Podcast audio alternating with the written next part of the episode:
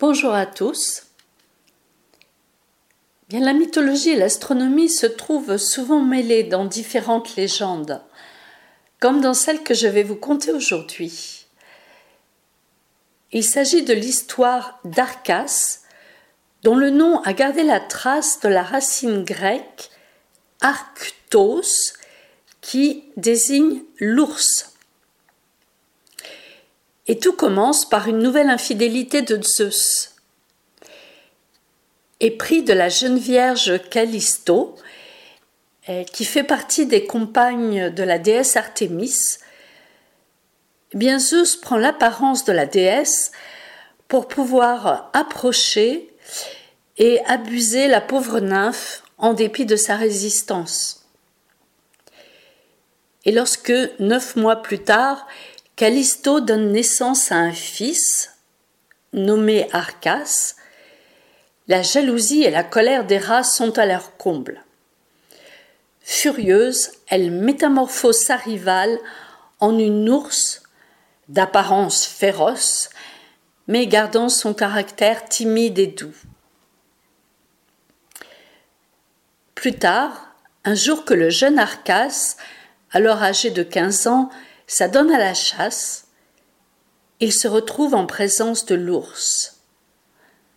Bien sûr, il ignore totalement qu'il s'agit de sa mère, mais elle reconnaît tout de suite son fils et essaye de l'approcher. Mais Arcas, effrayé, s'apprête à la tuer, lorsque, heureusement, Zeus arrête son geste et les transforme tous les deux en constellations la grande et la petite ours.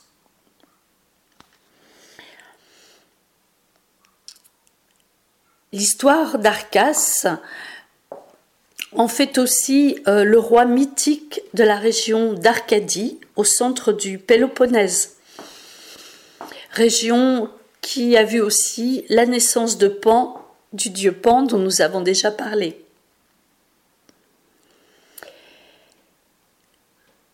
Donc c'est ainsi que le nom grec Arctos désigne donc les constellations de la grande ours et de la petite ours, et par extension le pôle nord autour duquel elle gravite.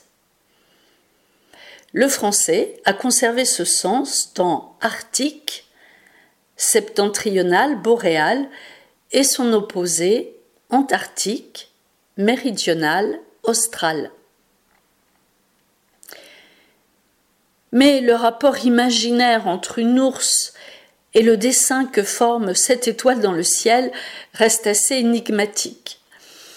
Hein, c'est ainsi que d'autres civilisations euh, y ont vu euh, bien d'autres formes, et les Romains, eux, attachés à l'agriculture et à l'élevage, y voyaient, selon une hypothèse assez largement répandue, sept bœufs labourant le ciel et avait choisi de nommer cette constellation Septentriones, du latin septem, 7, euh, le chiffre 7, et trio, trionis, euh, qui désignait les bœufs de labour.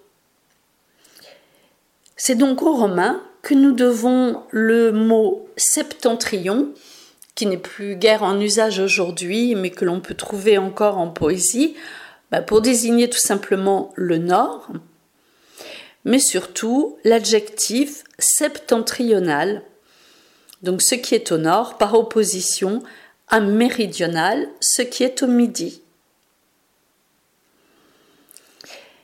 Voilà pour cette petite promenade dans les étoiles.